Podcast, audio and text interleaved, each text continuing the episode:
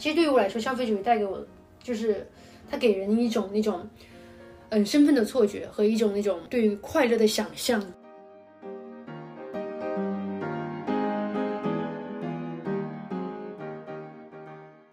大家好，欢迎来到可持续好玩。哎，我是老杨。嗯、我最近呢刚搬家，然后每一次搬家，我都感觉就是重新思考了一次物品对我的意义。衣服对我的意义，囤积的螺蛳粉对我的意义，一些我永远都丢不掉却也都用不到的东西对我的意义。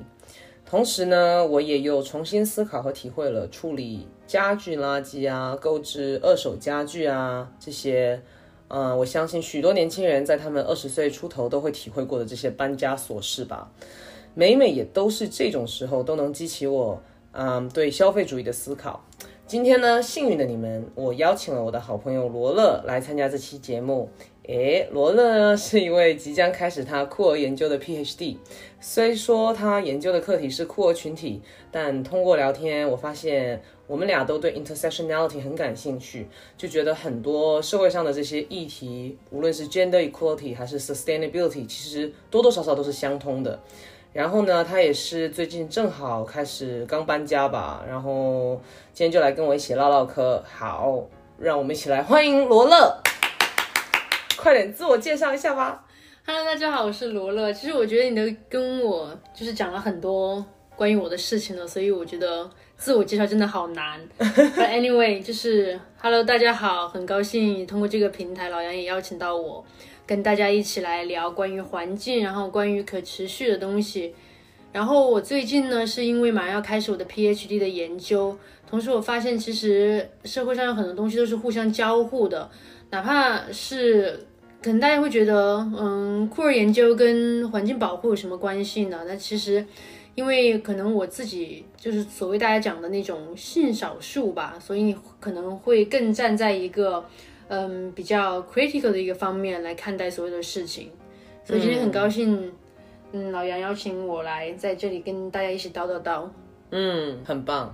那我们从你最近开始搬，你不是说你不是前两天跟我说你搬家很多想法吗？还是怎样？你是最近刚搬好家是不是？对，因为我最近就是前半年前啊，这是个很长的故事了。就半年前，因为一些个人的原因，然后从墨尔本搬的搬到了堪培拉，后来又从又因为个人的原因从堪培拉搬到了墨搬回了墨尔本。这个期间呢，因为每次搬家就要搞很多家具啊，然后跑来跑去去购置一些物品啊，然后来 set up 你家里面这种对一些氛围。所以后来就因为这样搬来搬去，一方面就后来就是最后还是回到了墨尔本，然后兜兜转转这么一圈，让我觉得其实生活中有很多关于家具啊、关于自己的衣物啊，很多东西其实就是很可以很 critical 的，然后可以断舍离吧，这样讲。嗯嗯嗯。那你原本就是东西很多人吗？我记得我之前去你们家，你们家就是很多，比如说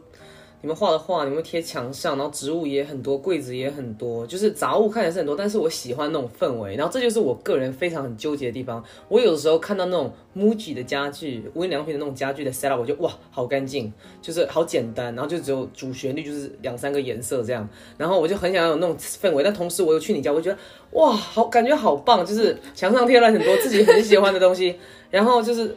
感觉也不是乱，但是就是很怎么说，非常温馨了。对，其实我真想说我们家也没有那么乱，好吧？人家不乱，但你们家就是很很多很多 poster，然后很多很多很可爱的小小家具，然后感觉更像是摆设那种艺术艺术摆设或者是二手家具的 collection 这样子。对，就是因为我们当时搬家，因为当时我的 partner，然后他先是去了堪培拉嘛，所以我后来一个人自己收拾的时候，发现很多东西就真的超多。但是我就是一个哦不是很会收拾的人，所以我收拾的 一些方法就是把所有东西装进一个箱子里面，然后再一直带走。嗯，然后后来回来的时候，真的要就是把那一箱又带回来。真假的啊、就是对就就完全没有拆对，就就搬来搬去，我就是我的搬家就是搬来搬去，但是我因为我是本身个人来说是不是一个很很懂得怎么收纳，然后不不懂得怎么断舍离的人，哦，所以就把这些东西搬来搬去之后，后来发现啊，这些东西，因为墨尔本到堪培拉七个小时，然后堪培拉回墨尔本也要七个小时，这些东西就感觉跟跟是跟着我在 traveling，嗯，就跑来跑去的感觉。那你有感觉就是你有丢掉很多东西吗？你搬家的时候？后来我从墨尔本搬到堪培拉那一趟是没有丢掉很多东西，基本上很多东西就是怎么来的，就是怎么、又怎么去。后来从堪培拉搬回墨尔本之后，我是有把所有的家具然后留在了那个房子里面，然后直接叫另外一个人拿走那些东西，但就是下一个租户。你的就是私人物品都是搬过去了，又全部又搬回来了。对，就比较比较你我比较喜欢那些东西，比如说你刚刚提到的那些 poster 啊，我就是搬来又搬去。真的，对真的，对，然后其实我想跟大家讲一点，就是因为因为自己搬家嘛，然后在半年时间内又这种就好像搬省一样，就从就类似于从嗯西安搬到重庆，从重庆搬回了西安这种感觉，然后我就发现很多东西我都不需要，再加上。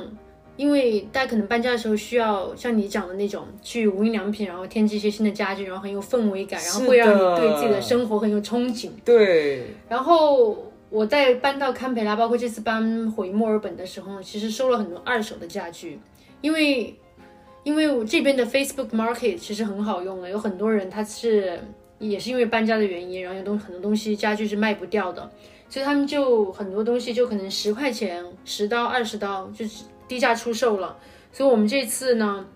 就很多东西都是直接接手的别人的二手的东西。嗯，比如你什么会买二手的？床和床垫其实都是二手的，嗯嗯大家可能觉得这种东西比较私密，就是每个人不一样嘛，我觉得还对是。你，我看你以前我上次去你家的时候，就你还在 Campbell 的那个家的时候，你们家是不是已经很多家具都是二手的？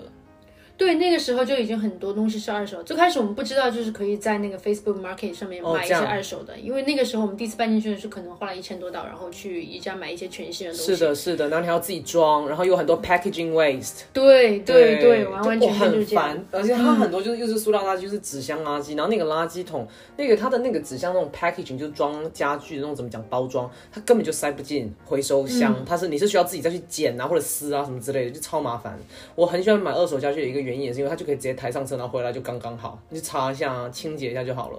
对对对，完全是这样的。而且买二手家具有一个好处就是，它首先它很省钱，其次就是它已经就在那个地方，你不用再装了。完全是因为因为我发现，其实你去宜家买家具的话，然后你之后如果要搬去哪里，然后再出手的话，你还是就把它卖掉。因为宜家的家具，你如果再卖，其实是很难卖的。而且就是其实它 depreciation 就是那个怎么讲，就是它贬很贬值哎，就是你买一个一百刀的，你顶多卖个二十刀出去。对，尤其你是这个这个情况，可能特指你在宜家买东西吧，因为宜家的东西贬值真的很快。因为我这，哎，其实说到宜家，我还想，我就突然想到一点，因为为什么宜家的东西贬值会很快？因为它本来就是一些可回收的材料做的，因为有很多那种桌子和椅子，还有包括一些床，你会发现它质量其实不是很好，然后睡上去咯吱咯吱的响，是因为它宜家它本来就是那种 recycle，、哦，是吗？对这个我不知道哎。对，宜家本来就是用那种，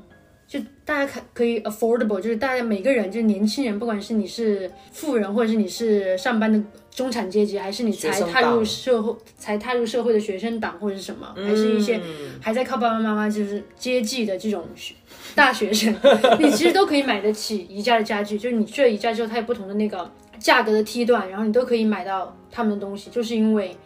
它是用比较便宜的材料做的。这样子。对，然后所以就我我却不，我都不知道它是用 recycle 的 material 做的哎。就很多是很多是不是完全是，嗯但是很多都是，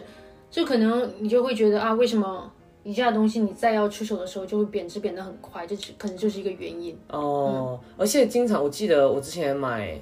呃，就是我很喜欢那种木色家，就很中古的那种家具，就七十年代、八十年代、九十年代他们那种。然后你买的时候，它那种原价可能当时不知道多少钱，但是他们都卖给你的时候。五十刀、六十刀，然后你最后甚至可以两百刀卖出去，你知道吗？就有的时候运气好。我有个朋友记得他买了一个中古的那种实木的家具，是一个六人桌的桌子，还可以 extension 的，就是可以拉出来延长的。他当时买了一刀，因为那个富人肯定是想要赶紧处理掉，然后最后卖了四百六十刀出去，然后就净赚四百五十九。哎，对对对，你有这种经验吗对？，就我之前有一个，因为我们可能没有买那种特别中古的家具，但是我有遇到过，就是直接在那个 Facebook 上面收到那种便宜的家具，或者是 free 的，就完全是 free 的一个家具，然后后来我们把它就 polish 一下，就把它 Furniture flipping，对，然后就把它啊弄干净，然后把它消毒一下，把它看起来新鲜的那个样子，然后后来后再。转手。对，我就那次搬到堪培拉之前，我要处理掉我的一些嗯小的家具嘛，然后再转手，然后就可以卖到二十到三十刀，就这样。啊其实就赚一些小钱，但是你对会觉得收获到一些快乐。完全正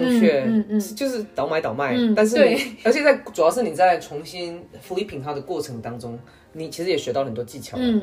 这个我也是一直很想跟丽子说，我们每次这样在逛 Face Market 就觉得哇这个很好，但是有时候又很担心买回来又是变垃圾，然后囤着。所以自己还是我就一直想要就是 declustering，就是很想 detox 我自己家，然后每次搬家，尤其是衣服，我真的绝了。一开始我是一四年从 City 住了三年的公寓，然后搬到了另外一个合租的地方。你要想要从一个 City 的公寓自己住，然后搬到合租的，首先我搬到合租那个地方的房子小很多，which 根本就 fit 不下我所有的。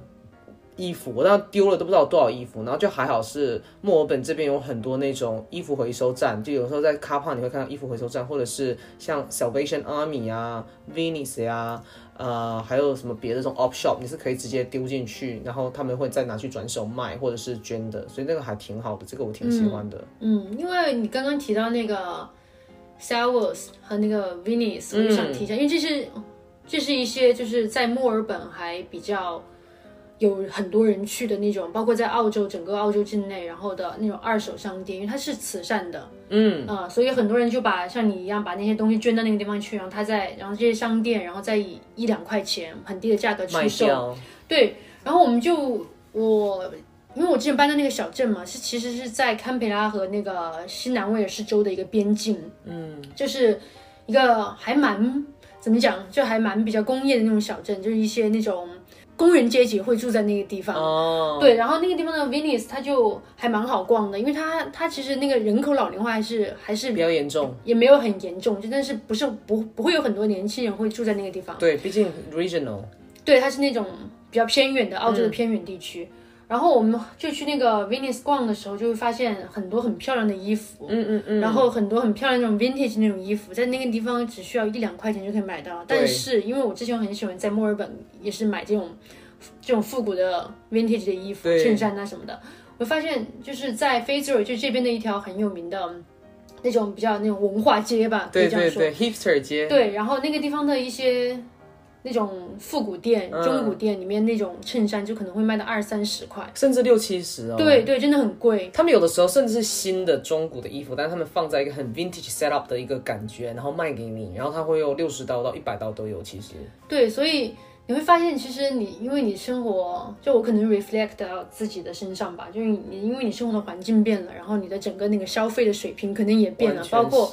包括你整个接触到的，你能感知到的，嗯，关于你怎么花钱呢？包括那个你买到的东西怎么来给你的那种感受，就整个都变了。是哈，完完全正确，我有很强烈的感觉。就比如说有的时候我在海岛的时候，我每一天如果只冲浪，然后我我我最需要的就是就是人字拖。裤子跟背心，我不需要，好像我好像都不需要别的东西。但我一回来墨尔本，我就哎呦，我怎么什么都要？对我很想，我很想跟你说，其实那天因为我们平时我跟老杨平时都有去攀岩嘛，嗯，然后前前段时间，因为他因为我知道老杨之前你以前攀攀岩是没有那个鞋子的，对啊，没有那个鞋子的时候，那天你就跟我说，我想 我想跟你说，要不要不要不我们就去攀岩，嗯，但是你说因为没有带鞋子，所以就不要去。我就想跟你说，其实你在没有买这个鞋子之前，就如果想要去攀岩的话，你就去到那个地方，然后在那个地方租一双鞋子就好。嗯，就是因为你买了这么多东西，所以你有的时候想东西才会瞻前顾后。哎，我觉得你说的很有道理耶。虽然说那天我讲这个是个借口，就是我有点累，然后我想要 拿我的鞋子，但是我讲你，我觉得你讲的非常有道理，就是的确是会瞻前顾后哎，我我我要思考一下这件事，会有这种感觉，因为比如说像那天栗子其实是把车开走了，然后我的那个鞋子在我车上，虽然说虽然说我本身自己有点累，但是我就会觉得说，哎呀，也是也很麻烦，我鞋也鞋也不在他那，我就问他说，哦，你开到哪里了？你要不要？如果开的不远，你把鞋子给我送回来，就会有这些 moment，你知道吗？的确是哎，我觉得你说的有道理。比如说，我我们能不能想想还有什么生活上的情况是这个物品一有了就会有牵挂？很多呀，就太多了。就比如说你有了车之后，你会觉得去哪个地方要开车，但是你如果没车的时候，你觉得去哪个地方可以坐公交？这种类型的，我觉得我更有 strong 的那种感觉的是，我每还是旅行的时候，我每一次去旅行的时候，因为旅游嘛，你带的东西少，可能就一个箱或者是一个包，然后我每次去的时候，我那七天也好，十天也好，三十天也好，我只需要。我的脑子里还有我的眼神的视线里面，只需要 focus 我这一个包里面的物品，然后我可能就带了三四套衣服，我就三四套衣服轮流穿，我就发现我也死不了，甚至我觉得很舒服，你知道吗？所以我很喜欢旅游的，不仅仅是它带给我的新鲜感，还有一个是我跟我物品的连接性更强，更少的物品的连接性，然后我会发现我这些东西我带出去我 survive 得了，但我每次一回来墨本，我就 oh my god，我是 a a house of shit，我就有那种感觉，然后我要打扫这个打扫那，但是我又丢不掉。对对对，就是出去旅游，我也是那种，就是一个箱子里面，这个衣服也会装几件，然后什那个东西也会带几件，就是，但是最后到头来，你最喜欢的衣服就那一两件，就是这样子。对，但是你就一定感觉就是，哎呀，万一。哦，就有这种万一的这种心态 我。跟你讲，没有那种万一，永远 没有没有那种万一。如果你真的有什么需要的话，你真的再去外面买就好了。是这样，而且我以前小一点的时候，差不多十七八岁，就是那种崇拜潮牌或者是什么之类的，然后可能会想要拥有多一点的鞋或者是什么，然后发现我最常穿的就那么一双，甚至连两双都没有，就是一双。嗯，就除非说我 occasion 是要运动的时候，我才会用到跑鞋、运动鞋。然后如果我出去的话，我懒到我都不想去思考，我想穿别的鞋，我就只想穿这双鞋。所以最后我从以前可能我一个人可以拥有二十到三十双鞋，但我现在我就只有四双鞋，很爽，很爽。但是我我抛不掉的也是衣服啦，我衣服虽然有在 reduce，但是还是很多。对你刚刚还提到那个，就是出去旅游，然后我觉得这个事情我需要 criticize 一下我自己，然后同时也 criticize 一下就是社交网络上的来说一，快群，就，因为最近最近我有在玩小红书，嗯嗯但最近我又把小红书给卸掉了。我对小红书就是那种又卸掉爱又恨。对，卸掉，然后又哦我 download 回来，是然后卸掉又我也 download 回来，然后我就发现，因为这边大家澳洲的自然环境就是很棒嘛，然后风景也很也很也很壮丽。我就发现很多人就是喜欢去，最近比较兴起，包括国内也可能比较兴起去野外露营。嗯，然后去露营的话，就会觉得，因为你想要那种 idyllic 那种田园牧歌的那种、啊那种感觉，你会带一些真的就是就是比如柴火呀，就是，然后带一些那种野外的 camping 的那种灶啊，户外的灶，然后户外的那种那种椅子呀，对就带很多很多那种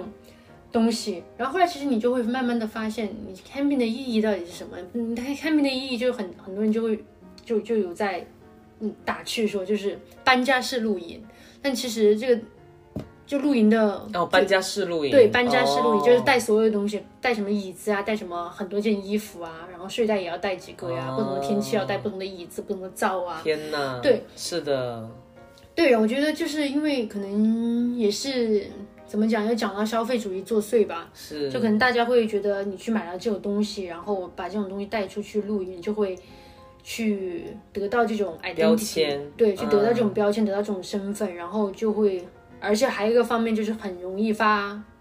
social media，哦，我就喜欢很容易发这个，哦很容易发照片。是对你买了很多东西，然后你在那个地方拍几个照片，然后就会给人一种你有那种岁月静好的哎，这个人是。露营的那种人哦，这个人哦，他是去露营的这样子，然后可能大家也没有太感兴趣，说他露营里面的具体的种种，他只看到了他发的那个 post，然后就觉得哦，she's one of them，对对对，然后就大家就会有有这样的一种错觉，就是说我买了这种商品之后，然后带很多东西去露营，然后露营就会给我一种很好的那种田园牧歌、岁月静好的感觉。我觉得，我觉得相反，恰恰不是这样。你在城市生活当中，其实这一点也是我在那个就是一个偏远小镇里面住完之后，然后回到墨尔本来之后，慢慢的就 reflect 到自己的生我我觉得去到 regional 真的会给人很多思考，对，就包括那段时间，就举个例子吧，就是那段时间我们经常有出去玩，然后 regional 就是偏远的那种小镇，你其实娱乐的东西很少的，而且我们才到那个地方也周围没有很多朋友，然后我在那个时候就开始慢慢的就有一点。怎么讲？就开始更喜欢去观察了。对对，你会去观察那个周围。就比如说前段时间我就，嗯，就有一个我其实有发一个 post，就是 就不好意思，我没有办法摆脱社交，就我还是我还是最后还是把它拍下来发了 post，就是。哪一个关于哪一个？嗯，拍月亮，就是我有记录月亮的变化。就因为最开始我们，因为我们生活在一个就是以西历嘛，就是公历，就比如说今天是哦多少号，然后多少号。但是后来呢，我发现我就很很 random 的，就很凑巧的发现，其实那个中国的农历。就记录的月亮的变化，比如说你在初一的时候，初一就为什么叫初一？是因为你看不见月亮，月亮是个新月，新月你是看不到的。然后哦十五是什么？十五就是月亮经过就是一个周期的变化之后，它有月有阴晴圆缺嘛，然后那个时候十五就是满月，所以经常大家会讲十五的月亮十六圆，哦，然后再慢慢的就是就是从新月，新月就是初一，十五的时候就是满月，嗯，嗯，然后我会发现更多的去 relate 到一个，把自己联系到一个很就是很传统的那种很自然的那种。观察更多的关于自然的东西，就是你只生活在城市的时候，你不会去感受到这些。我刚想说，就在墨尔本，就是月亮好圆，That's it。对对对，你不会去发现，你不会去留心那个月亮的变化。然后其实我觉得还是因为社会环境太嘈杂了，各种方面的声音、你的物品、你的牵连太多了。对，但你在那里就是只只置身于月亮那种感觉。对对，因为你会去更你的怎么讲，你的感官会更灵敏，你会更想要去看那个周周周遭就是环境的变化。嗯，这是我观察到一点，还有一点就是，嗯，因为当时我住偏远的那个小镇，然后周围会有一个水坝呀，会有一些那个种国家公园呐，我们有的时候就会去。去的时候我就会觉得，因为因为那是个很自然的环境，然后山啊、树啊、风吹草动啊，你都会印在你的心里面，然后你会很直切的观察到，包括鸟叫啊、虫鸣呐、然后因为树，你就会。我就至少我会去通过那个树吹动那个风吹动那个树枝的声音，你会听到那种声音，你的感官就会变得很灵敏。然后与此同时，你会发现会有一些人来到这个地方之后，这个地方它因为有人的痕迹嘛，肯定会有一些垃圾。然后那个地方就有的时候会有一个什么那种糖的袋子，设设糖的袋子，或者是一个小的那种咖啡杯。然后这个时候我就会去把它捡起来，然后去把它扔到垃圾桶里面。嗯，但是后来我回到墨尔本之后，我发现周围的垃圾太多了，就我一个人的捡不完，对我捡不完的垃圾，嗯嗯就是我哪怕我去到一个这种垃圾是环境了。对一一个公园里面，然后看那个垃圾，我不能一直一边走一边捡，一边走一边捡。但是你如果在那种偏远的小镇里面的一个水水库或者是国家公园里面，你看到垃圾，如果你把它捡掉，你把它捡了，然后把它带走，你会发现这个地方真的变干净了。哦就是你会发现你自己其实是有能力让这个地方变干净，但是你如果回到城市的话，你会。就会觉得人的人的力量真的很渺小，就我不能通过我改变自己去改变这个环境。是，嗯而且你之前不是跟我讲过，就是还有说，就是关于露营这件事情，我刚刚也觉得很神奇。然后记得之前听你说，很多人就是，呃，到最后变得有点违背初心了吧，有点会在攀比装备啊。我突然想到，虽然说是开玩笑，我有一个 Korean friend，他是在这边长大一个韩国朋友，然后他很喜欢露营，然后他就他是一个很 cynical 的人，就是非常搞笑又刻薄的人。他经常就开了一个他的小车车，然后他就他就去了，然后每次他就在车车里面，然后他就会有呃，就是像你说的带一个那种 portable gas 可以带出去的那种灶台，然后都放在他的车后箱，然后就顶多多了一个帐篷，这样就很正常，非常非常非常基础的一个设施。然后他就会在营地里面看到很多人非常夸张的 fancy 那种，你知道吗？他就是想说，他每一次如果去露营的时候，他会去 Enda k o n d a 就这边很大的一个露外露营店，他就觉得哦，多购买一件东西就是。会让他觉得哇好爽，我又我又 fully equip，我就有点像打游戏的时候你想要完全的装备一样那种感觉，然后他就又觉得说，哎，我又要买那么多东西干什么？因为我车又装不下，所以就是车的 size 反而是呃自然的限制了他购买东西的数量，但是同时他的心还是会被这个欲望膨胀。虽然说大家说奢侈品奢侈品，但其实在露营的 setting 里面，这些东西难道不就是奢侈品一种吗？就是这种欲望膨胀的感觉。对，所以我建议大家就是，如果你下次要去露营的话，包括我自己，因为我自己也很 criticize 我自己这一面，因为我去到外面买东西就会觉得，哎，这个可以用到，那个也可以用到。然后，所以我建议大家，包括我自己，就是你如果下次要再去买一个东西，或者是尤其是你要去买一些露营的装备的时候，你在拿到那件商品之后，你很想要买，然后你再在那个地方多转几圈，然后 说不定你会你就会把那个东西再放回去。就是这样，我现在对自己购买的东西都是有一个 rules，就是我不会 impulsive，我尽量不想让自己 impulsive buying，就冲动消费。就是我发现我以前购买一个东西，我喜我觉得唯一的快感就是得到它的那一刻。其实我想要的是拥有的那个欲望，而不是真正使用它的那个欲望。然后我就会有的时候很羡慕那些怎么会把家里都的东西都拿出来使用的人。而像我这样子的人，就是东西已经多到我都不知道无法下手哪个东西要使用，我只使用那种很固定的几样。然后我就发现，那我原来我当时想拥有它，只是只是我想要拥有它那一刻，付钱的那一刻，然后说我要买的那一刻，我就是想要得到它的那一刻，而不是之后的所有的别的那些时刻。对，而且你在为他付钱的时候，这个东西他给你一个 imagination，就是你买到了买到它呢，然后你就会有这样的感受，会有这样的体验。不，我我我想到我想到之前就是前段时间我们有去那个新州的腹地 Outback，嗯，然后去玩嘛，然后那个地方我们想当时想在外面就是烧烤啊、BBQ 啊，所以就买了一些柴火。嗯，买柴火的时候，然后我们当时不知道有很多种嘛，我们不知道要买哪一种，所以就去问那个 Bunnings 的店员，就说，嗯、我们要去哪个地方玩，然后我们想要买柴或者是不知道买哪种，然后，然后，然后那个店员就直接问我们，你们要去哪里玩？那个地方可以生火吗？然后如果可以生火的话，就推荐我们用哪一种。其实他当时这样反问的时候，你其实作为一个消费者来说，你觉得有一点震惊，就是介绍就好了，你干嘛要问我那个地方可不可以生火？其实你想一想，你好，你好难，你好难相处哦，好难伺候这个客人。没有，其实你就会觉得，其实他这是作为一种，嗯，对环境负责任的态度吧，他会问你那个地方可不可以生活。其实有，哦因为澳洲这边，尤其是在夏季，很多地方哪怕是国家公园可以露营的地方是不可以生活的。对，对，所以他要问清楚你你想要去哪个地方，他跟你 make sure 一遍，然后那个地方如果可以生活的话，再推荐你哪一样东西。But anyway，我们还是最后还是买了一一坨柴火过去。是去了之后发现那个地方其实真的超热的，你完全没有想要生火的心。OK。不过好在我们后来就决决定放弃 BBQ 了，就放弃在外面生活的那种那种那种那种活动了。然后我们后来就好在那个 b u n l e s 它是可以就是全国都可以退货的，我们就去把那个柴火又退在另外一家店，也就是说我们把那个柴火开九个小时带到了一个地方，发现那个地方真的很热，不适合生活，然后又在那个地方把那个柴火给退掉。嗯嗯，很多地方很多时候其实你是没有必要的。就就比如说生活一个事情吧，你如果对你要去的那个地方稍微做足一点那个功课的话，你会发现这个地方能不能生活。其次就是真的需不需要买柴火，因为柴火很多时候是可以捡到的。嗯嗯你可以在那个国家公园的，就是一些自己去捡，对自己去捡。柴火。嗯，对他卖的那些柴火不也是自然带过来的吗？那你为什么已经去了自然，还要在城市买柴火带过去呢？对想好像很奇怪哈，对对对，所以你现在 有点本末倒置的感觉哈。嗯哦，我觉得聊到这些，我觉得搬家算是我们开始聊切入这个消费的这个话题，那消费其实有很多很多啊，我们每一天都在消费，几乎我们作为城市人，至少我觉得会听播客的人都是大家都是消费者吧，你至少得需要一个手机。那现在的手机这些都是 plan obsolescence，就是全部都是计划报废。那么我们其实过去十年，我们买了几台手机，大家自己心中都有数。那么像以前在零几年的时候，或者是九几年的时候，大家用大哥大啊或者小灵通的时候，真的需要它东西都是可卸的，你发现了吗？不是一体式的那种。所以说某一个部件坏了，我们就会去 maintain，就会去 repair。但是现在就是某一个部件坏了，我们 not even bother，我们一点都不想考虑，要么就送去苹果维修厂，然后再换一台。就是这一个 frequency 让你去买这个购购置一个新的物品，这个感觉已经根深蒂固了。因为你买东西真的太方便了，太方便了什么地方都可以买对东西。我跟你讲，就是方便这个词，我当时我就觉得。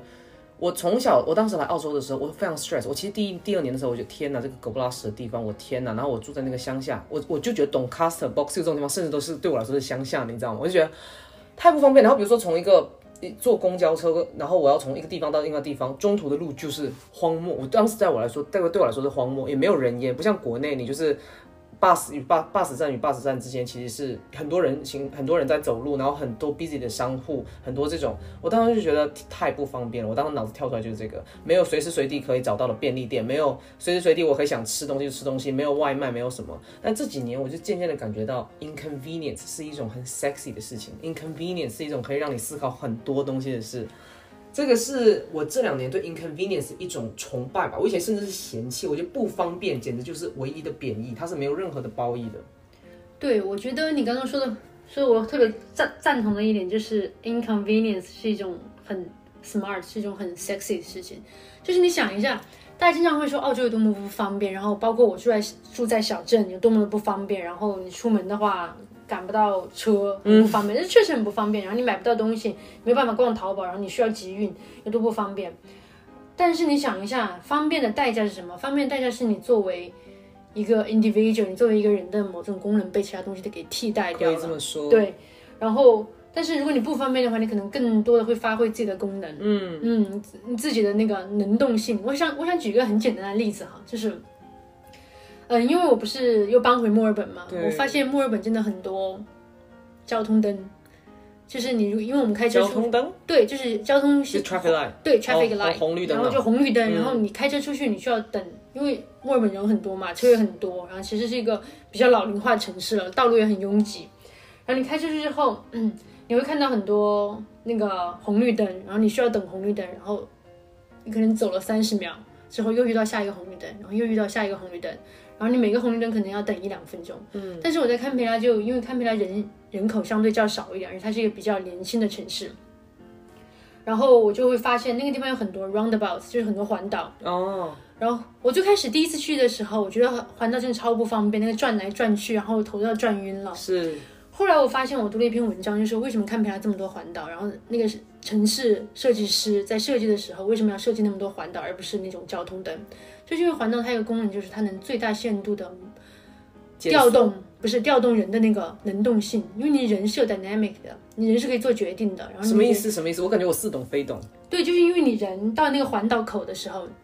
你要互相张望，如果有车你就不能过，你要等你前面的车或者右边的车、啊，是啊。过了之后你再过。但如果没有车的时候，你就自己开过去就好了。就是你人其实能够发挥最大的功能，在调动自己的能力 capacity 去来调动这个交通。那 traffic light 不行，traffic light 不行啊，traffic light 就你就需要等在特定的时间，就是很机械，是不是？对，就很机械，红灯你就是就很有趣的一点就是你人需要等在这个地方，等那个科技给你指令，等那个、啊，那个 traffic light 给你指令。哦但是如果你是一个环岛的话，如果这边有车过，然后你让他先过，然后没有过的话，你就自己走就好了。就是这是一个能我看能感触了。这个 exactly 跟我说，就是例子它是一个非常爱用 Google Map 跟 Waze 的人，他太爱用导航了。我是一个极其不爱用导航的人，也不能说不爱用，就是我去到任何新的地方，obviously 我们都有导航，我们为什么不要这个便利性跟这个方便跟科技？我们要，但是我每一次开车的时候，我都会很留意身边的一些建筑，比如说我会去这这个地方，我经过了几条路，我是在啊，我是在这家商户，我我左拐的，我在哪里哪里我右拐的哦，然后下次就会发现哦，其实可能也不能走，不用专门走这条路，我可以走另外一条路。然后栗子他就有本事可以相信导航，相信到他有一次要去一个朋友家，那个朋友在海边，他说的那个名字。我们就叫那个名字 A B C，然后结果这个 A A B C 呢，在墨尔本的另外一个山上也有这个名字，所以他其实真正的导航是导到了山上的 A B C，你知道吗？结果他开了一个多小时到山上了以后下车了，跟他的朋友说：“嘿，我已经到了，你们怎么还不在？”他们说：“我们在这个咖啡啊。”他说：“没有咖啡啊。”然后他就坐在那里坐了十分钟，在等他的朋友来接他。后面他就 shit，他在 standing on 的山上，你知道吗？他又开了一个多小时去了海边。这个情况我真是无语，就是怎么会有人这样？就首先，obviously 他能有多么的相信科技，到他开这一个小时的路程，他没有意识到周边的这个路不是他要去开去海边的路，你说是不是？对啊，就是你现在你讲到的方便，我们又回到那个方便这个话题。就你确实用 Google Map 觉得很方便，然后你觉得有那个 traffic light 有有红绿灯，你觉得很方便。但其实你想一下，这种东西是替代替了你的什么功能呢？你作为一个 individual，你作为一个人，然后这种科技把你的你自己的能动性给消磨掉了。嗯。但如果你遇到一个 roundabout 的话，你遇到一个环岛，你就可以看到，比如说，尤其是凌晨的时候，你不需要等交通啊，你不需要等那个红绿灯给你一个绿灯，然后你才可以走。你如果是遇到一个环岛的话，在凌晨没有车的时候，你自自己就开过去就好了。其实是发挥了你最大的人的能动性。就包括你刚刚讲到那个 Google Map，我觉得很有趣的一点就是，我之前因为我是学传媒的嘛，嗯，像个 Google Map 其实就是一个交通媒介，对，它是一个媒介，它是一个媒体，它是一个媒介。然后当时我们的一个 tutor 一个老师，他是专门研究那个谷歌地图的，然后他就他的他就发现一个很有趣的点，就是当时在那个地图这个东西还没有被电子化的时候，没有被那个数字化的时候是，大家很会用那种纸质地图。对，为什么纸质地图会把这些路画给规划出来？然后这些纸质地图上为什么会有一些这样的餐厅、那样的那样的咖啡，然后那样的加油站？是因为很多 investor 和一些那种公司和一些那种嗯开店的人花了钱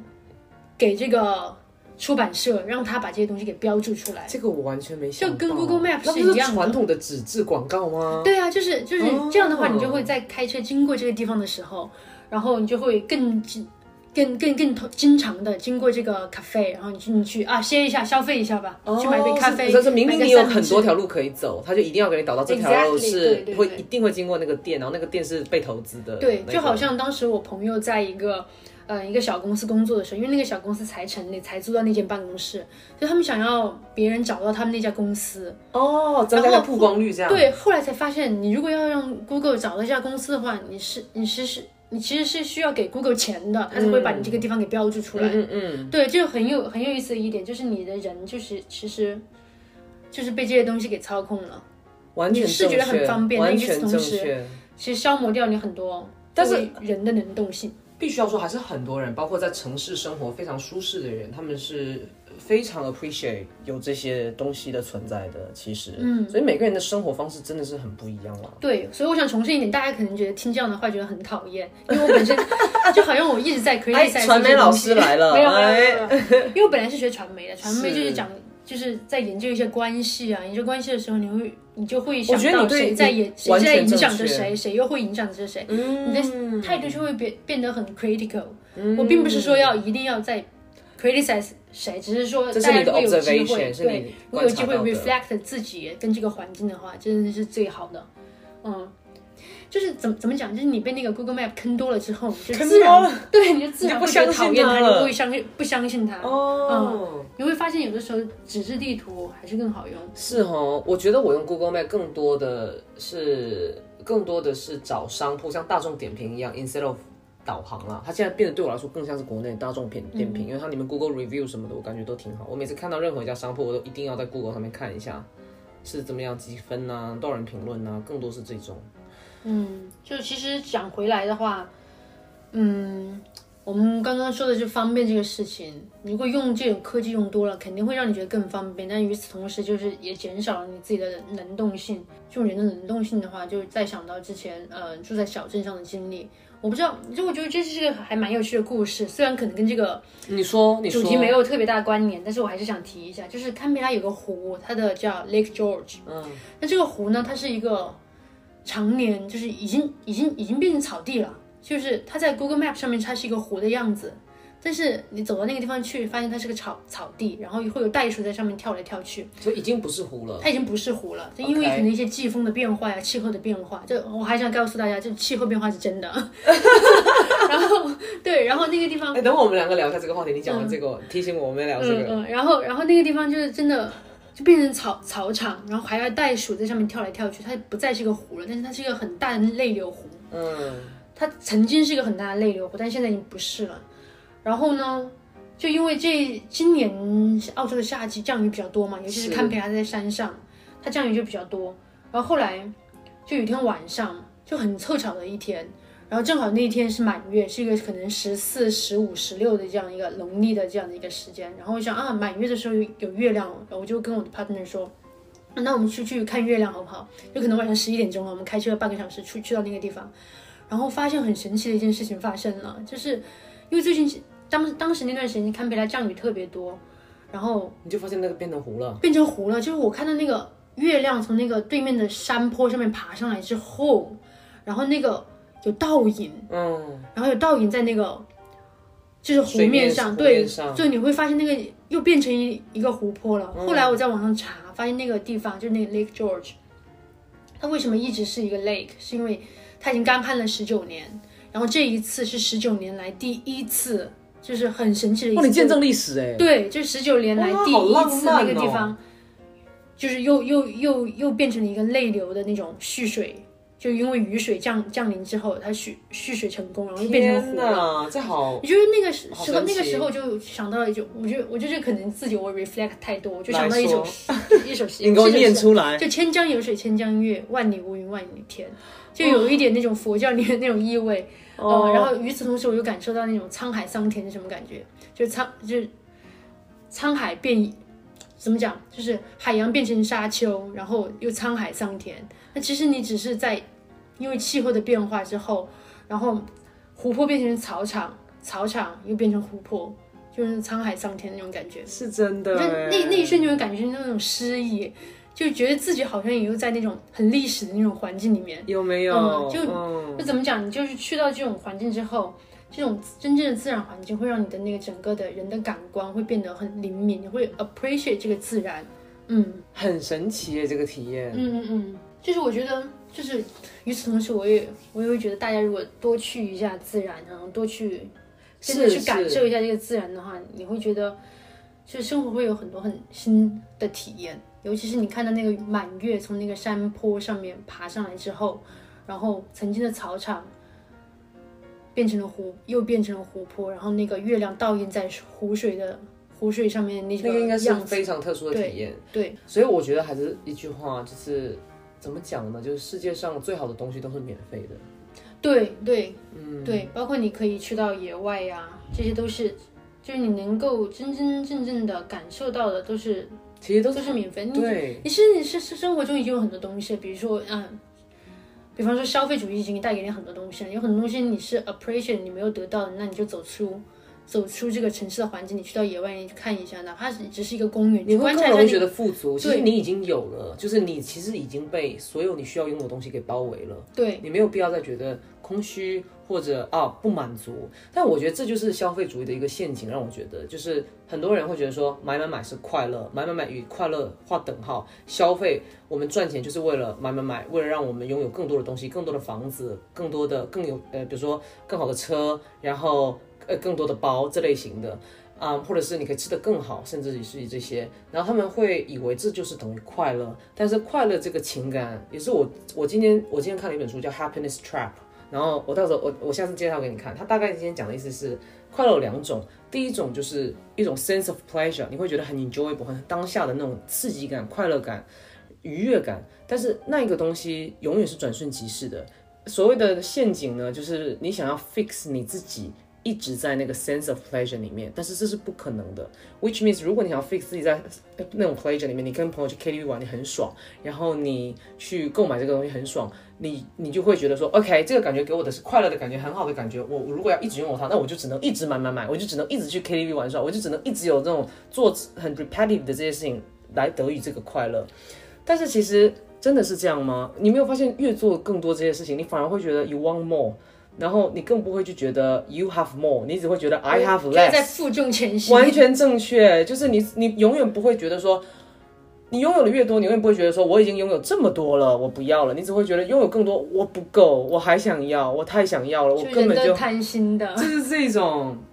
对，所以我也是之前有一个，我觉得他很有智慧，就上次你看到那个雪兰朋友，他跟我讲了一句话，就是当时我这位朋友他是一个素食主义者，然后他以前素食主义对他来说是个目的，后来近两年呢，素食主义变成的是他的方式，他想要就是净化一下他的身心灵吧，就想要舒服的，呃，舒服的面对这个世界。那么当时我们跟去他们家的时候，呃，我们都是当时是肉食主义者，然后雪兰说为什么你喜欢吃肉？然后记得栗子当时跟他说，因为吃肉让我很快乐啊，我每一天吃肉都很快乐啊。然后雪兰说，为什么你要追求快乐？我当时就觉得这个问题 ridiculous，什么叫为什么你要追求快乐？人活到现在不追求快乐是要干嘛？然后栗子也说，对啊，为什么要追求快乐？他就说，我们应该追求的是一种欢喜。我想你在说什么？我当时心里不是很懂，你知道吗？但我这两年这句话，虽然说我当下的当下，我记得是一八年的，我非常非常不屑于这句话，但这句话一直在我心目中种下了一个种子，直到我每一天我在追求这个快乐的时候，一空虚，我就脑子里一定会想起这句话，就是他想要追求的是一种欢喜，是一种 sustainable 的一种心境，是一种 peace of mind，是一种不被物品给所牵连的这种物质欲的快乐，还有包括肉的快乐，就是其实它是有 rethink，它其实是我其实我觉得他的那份欢喜对我来说，就是每个人都有快乐的 moment，但是他会在快乐的时候重新 rethink 一下，这个到底是他需要的还是他想要的？你你有没有在滋养你的欲望，还是你是在你的 energy 是 focus on 你在 feeling 你的需求？对，我觉得你刚刚讲的那个，就是你在做这个事情之前，你要 rethink 一下，就是我讲的那个 reflection。嗯，对，因为大家现在其实有很多人已经在开始就反思这种消费主义能够给你带来什么一些好的好的东西啊，或者一些不好的东西啊。其实对于我来说，消费主义带给我就是它给人一种那种嗯身份的错觉和一种那种对于快乐的想象。哎，我觉得你这个说的很好。对他的身份的错觉，就是首先就我作为一个 lesbian，然后我最开始才到这个环境的时候，因为澳洲对这种嗯 gender 和这种 queer 这种环境比较开放嘛，所以它尤其是在嗯，比如说六月都是那种骄傲月嘛，就会有一些。嗯，大品牌呀，一些商家呀，会出一些那种特别的那种以彩虹彩标志对彩虹标志的商品，哦就是在那个我太喜欢了。对，我就会买。首先，我跟大家先声明一点，就是我下次还会再买。对，虽然我又在，我又在，我又在，嗯，思考这件事，思考这件事情，但是我下次还不能还是再买。是的，是的，对是的。然后他会给你一种感觉，就是说你买了这个东西之后，你把它拿在手上，你就会得到一种身份。然后包括你就会想象到你拿到这个东西之后，这个东西会带给你什么快乐，就是我说的那种想对于想快乐的想象。嗯，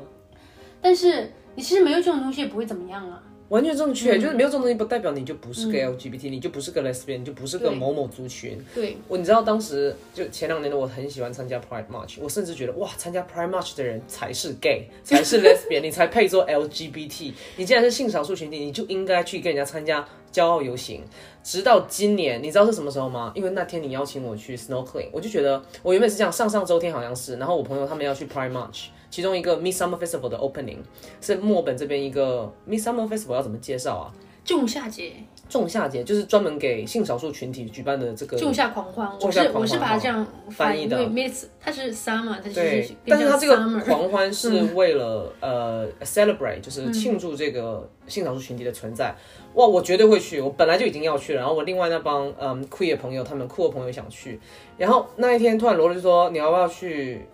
呃 snorkel，就是去浮潜。我就想，哎，对哈，我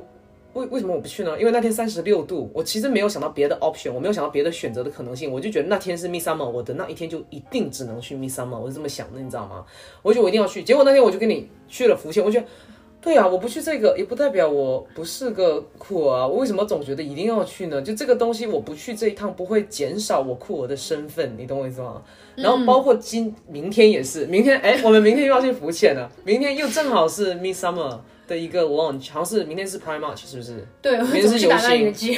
你每次都打断我计划，上次是那个 Midsummer 的呃 Festival 的 launch，然后今明天是游行。我去年就有跟公司参加那个游行，然后今年我本来也要跟我一帮酷的朋友去参加游行，然后你你又跟我说这周要不去，然后我是我跟你讲说，嗯。不然我们就周天也去吧，就我很享受这种感觉，我现在有点享受这种，我觉得对我不需要去参加这个来 claim 我的 identity，对 I 对 don't need，对我就是一个普通人。对我这个普通人跟大部分的人一样，我那天想干嘛就干嘛，我没有必要一定要去那个地方来证明我是嗯，呃酷哦。就是让我想到怎么讲，就是消费主义它其实给了你一种错觉，就是你其实做了很多无用功，就是你花了更多的功夫去达到某一个目的。嗯嗯，我前段时间在那个豆瓣上面看到过一个别人发的帖子，嗯，就是他好像在欧洲，嗯他在这这这个这个豆瓣用户，他在欧洲生活，他参加了一个会议，然后你知道，其实，在欧洲，包括在澳大利亚这边有很多 tap water 就是自来水，水龙头里面的水是可以直接喝的，是啊，对，他们是经过净净化是可以直接喝的，然后你就带上自己的杯子，然后不管是在学校还是在公司还是在家里面，你拿上杯子，然后甚至你用手捧着，你都可以直接去喝那个自来水，它是对对人体无害的。然后他就去参加这个会议，这个会议里面呢。他就发现了一个很怎么讲很荒谬的事情，他就发现这这个会议里面的兜售一种水，兜售给所有把这个水兜售给所有的来参会的那种与会人员，然后这个水上面用一个极简主义的设计，然后写了几个字，就当然是英文，好吧，翻译过来就是说这个水，你这个 bottle 这个水瓶里面的水是百分之百的自自来水，然后嗯，这个包装是百分之百的可回收。嗯，我觉得这个事情就是就很好笑。其实你仔细想一下，这个水你如果鼓励在这个会议的发起者鼓励每一个参会的人带上自己的水杯，或者是拿上自己家里面的马克杯，然后到了这个会议的场所接接水龙头的水就喝就好了。为什么要去专门去找一个嗯、找一个设计，然后设计这样的一个可以 recycle 的一个包装，然后再把这个水以可能五欧元、六欧元的价格卖出去，但是你带上水杯就可以接从水龙头里面接到免费的水。这 exactly 就是对 greenwashing 啊，对对对绿色骗局，简直就，是就跟 pink washing 是一样的。一样，就是真正的环保，不是让你去购买带有环保标志的商品，不是让你去购买。优衣库现在会推出的说，哦，二手回收的衣服，或者是二二手回收以后再制作的那个嗯 textile，然后做的衣服。但是真真正正的环保是用 whatever you have，对对，就是你利用你现在有的东西，然后再去不无限的再利用，利用到你不能利用的，那你就把它 properly 的回收，或者 properly 的再卖掉，或者转卖，无无法卖你就 properly 回收就好。像水这个东西也是，大部分人就自己带水杯就好。就像你讲，为什么会去买？就是我觉得会去买的人，你要么就真的是缺水，然后你也不是个环保主义者。我最不喜欢的就是。去买了以后 claim 是 yeah it's nice，you know 这个是一个 recycle，就是你买就买个水，你在那边干嘛？就教我照做什么东西？比如你当时就我当时就去那个会场上面买了这个水了，这个水可能五欧元一瓶吧，或者三欧元一瓶，whatever。嗯，我拿在手上这个这个水杯，这个有这种 design 这种设计感的这种水杯，就给我一种感觉，就是我好像是一个环保主义者。然后因为我拿了一个会有种错觉，对我拿了一个可回收的，水杯，对我拿了一个啊可回收的这样一个包装的一个一瓶矿泉水。对，但殊不知这个 里面就是 tap water，这个 tap water 我在我在哪个地方都可以接到。完全正确，嗯就是这种感觉。哦，我我对这种 greenwashing 我真的是也是很最近有很多思考，然后包括就是。呃，不仅仅是这种关于消费的，还有关于很多，你知道，像我们专业里面，我是读环境的，我是读环保，很多人以为说我很环保，我很环保，但是其实不是。我这边要这边声明一下，I'm not an environmentalist, but I practice environmentalism。就像 I'm not a Buddhist, but I practice Buddhism。我不是一个佛教信徒，但是我会去我会去拜拜。我不是一个佛教信徒，但是我会去相信，呃，上天的冥冥冥之中的菩萨是跟我是有相联系的，但不代表我就是一个佛教信徒。我不是一个环保主义者，因为我不愿意被锁定在环保主义者这个狭小的标签里面。我愿意去丢垃圾，只是因为我愿意去丢垃圾。这个只是丢垃圾的这个东西，可能会在当今社会被 feeling 到说是。啊，这是个环保的行为，但不是，这就是一个普普通通一个人民可以做的一个行为而已。那我可以说是我在 practice 它，但不代表我就是。我就很怕有的人，因为我们专业里面有的时候会有很多那种 greeny，你知道吗？就是很左很左派的人，他们就会说啊，你为什么不吃 vegetarian？你为什么不带 keep cup？你为什么要用塑料袋？你为什么要这个这个这个？首先一，每个人的 circumstance，每个人的生活情况都不一样，你你没有任何的理由跟站脚可以去 judge 任何人的生活选择。你可以用你的选择去默默的影响对方，但是你是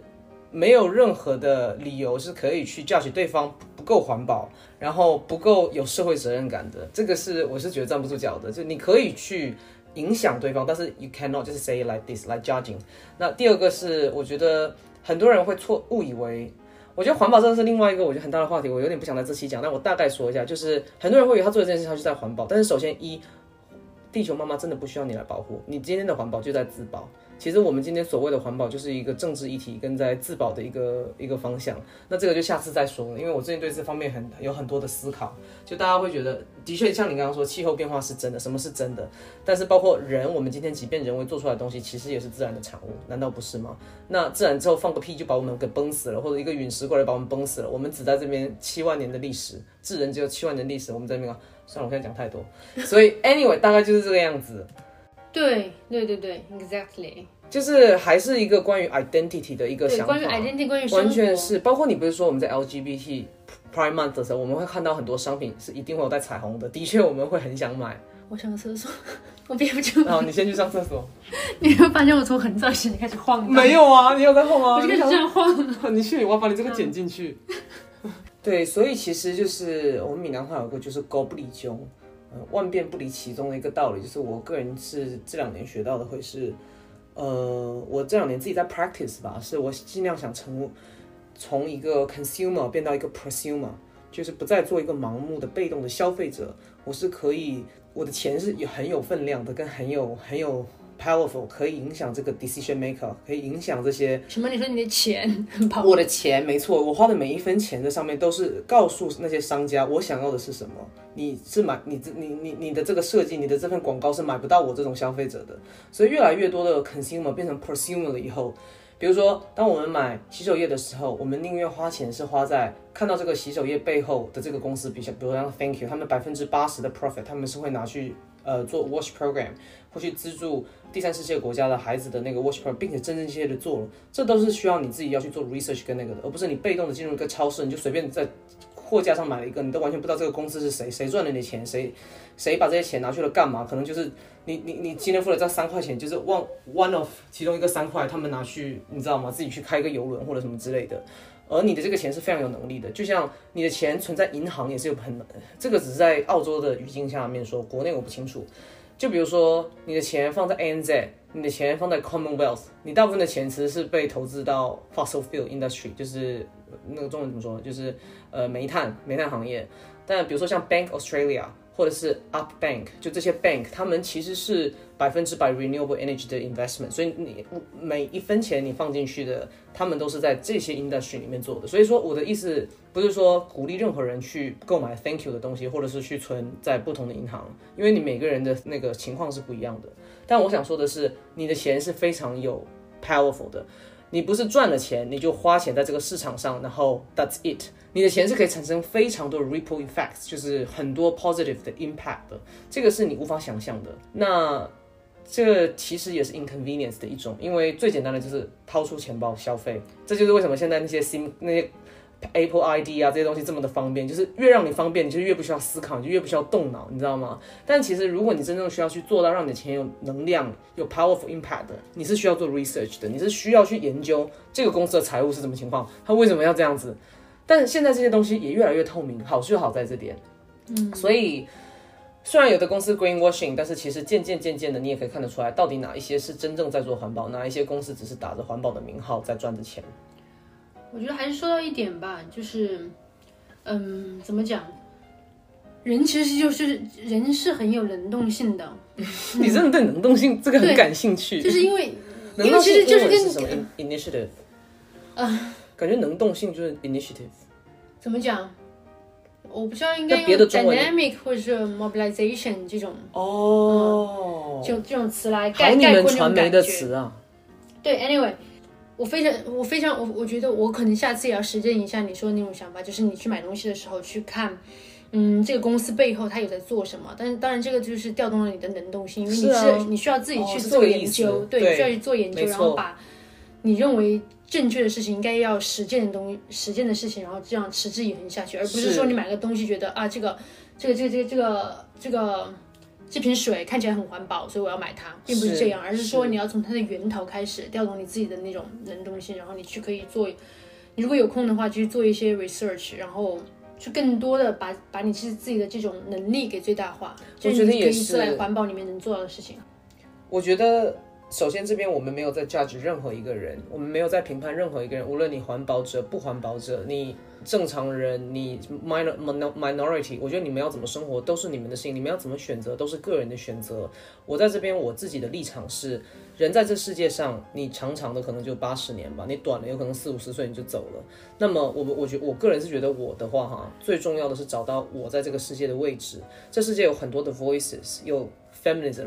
有环保，有 capitalism。那么你在这些的位置是一个什么样得，的位置？我觉得刚刚你讲的每一个词，我们都可以再开一期。我觉得是这个期哦，不想这个下次再说，我已经聊好久。就是 我，这是我最近的一个很深的思考，就是你归根到底，人是来这个世界找到我的，而不是找到我们的。你是通过找到我们来找到的我，所以不代表说你今天 feeding 的某一个我们的群体，无论是任何的 minor community 还是 major community 都好，你都没有再找到我。那如果你想止止然于此，当然可以，因为你可以找到一个很好的族群 feed 在一起。但是对我来说，我来这个世界的目的是来找到我在哪。我在这个世界上现在有很多方的力量在拉扯，那这些可能是很政治的、非政治的，但是每一个 voices，白人男性、白人女性、黑人男性、黑人女性，包括呃性少数群体跟异性恋群体、环保主义者跟资本主义者，那这些人讲白了，你们没有对或错，你们都只是为了找到一份自己的权利跟 power，总是有一方是主权利，那么另外一方就总是想要去拉扯、拉多一点这个权利过来。那么讲白了，你们归根到底不是在为他们而活，不是在为权利，不是在为环境而活，不是在为资本而活，不是在为男人而活，不是在为女人而活，你在为自己而活。所以找到我是最重要的。只要你够清晰的知道我是谁，我在哪，我想要什么，我需要什么，那么其实你在任何群体都无所谓。嗯，这是我最近的一个思考。对，嗯，对于我来说的话，我觉得整个其实不是说要，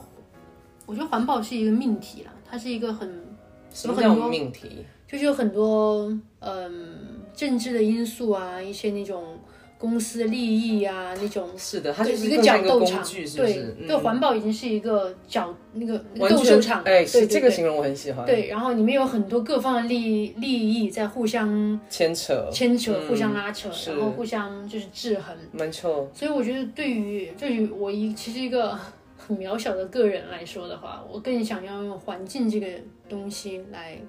如果我能有这个力量的话，我更想用环境这个词来引起大家的注意。就是环境是很多很多的环境，社会环境、自然环境，就是你自己家庭的环境。是但你能看到的这个环境，从你的生就是你的生活的环境一点一滴开始，你能够做的，你能给整个这个你存在这个空间能够带来什么？这听起来好像有一点，嗯，就是有一点不可描述，就有一点有有点抽象。但是我想前段时间我看一个电影，就是瓦尔达，就是我很喜欢的一个法国的导演，新浪潮导演瓦尔达。他有部电影叫《十岁者》，他讲的就是社会上的人，他们有不同的角色。然后其中印象很深刻的一点就是说，呃，有个土豆农场，土豆农场里面他们每天有很多很多的土豆，因为不符合那种市场销售的规律，就要被扔掉，就直接被就扔掉了。然后所以有很多人。他们在社会中有不同的角色，然后有些人是有工作的，有些人是没有工作的，有些人只是对环有只是对环保的事业出于单纯的那种热心、那种热爱，所以他们都会跑到那个扔掉土豆的地方去捡那些土豆带回家去吃。嗯，我觉得这其实就是一个很很简单的事情。他扔掉的东西不是说不是说被这个社会的一个 social standard 淘汰掉的东西，不代表它没有意义。完全正确。嗯，然后。包括被这个社会包装的很好的东西，不代表它就有一定的意义，嗯，不代表它就是好的，不就是不代表它就是美好的、完美的。这些意义本身也都是很人为附加上去的。其实，就就可以再举个例子，就是嗯，我搬我从堪培拉搬回来之后，然后我还是住在之前在墨尔本住的那个区域 Campbellville，现在 Hawthorn，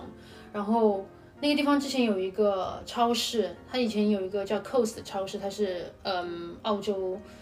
一个很大的连锁超市。然后现在那个以前它叫 Coast，现在叫 Coast Local。对，知道 Coast Local 这个 branding 的意思就是说它它更中产阶级化，是的，完全是更布尔乔维亚化。哎，没错，它就是它就是只在呃富人区才会有。对，嗯。然后这个里面有很多东西，它开始怎么讲？很有趣的一点就是它开始用一些那种。嗯，packaging 很少的东西，但同时它又是 packaging，它可以可以给你一种那种那个叫什么量贩制，就是你可以去，对，你可以去自己去称，自己去接，对。然后，嗯，我观察到一点就是，最开始我去那个地方有那种烘焙的嘛，然后你需要自己去夹，然后它自己去夹的那种不是那种包装好的，你夹了之后装进一个纸袋里面，然后再去那个去称，你买了几个，然后再付钱这样。后来，其实我觉得我我可能不应该讲这个事情，但是还想讲。我 我偷过面包，然后呢？就是我在那也不是偷吧，就是我觉得好玩嘛，因为有的时候打破规则你会觉得好玩。完全是我能理解你。就是做一件很小很小的，有点我不会我不会犯大错的。然后我就去那个袋子里面，因为纸袋子纸纸袋里面你看不到，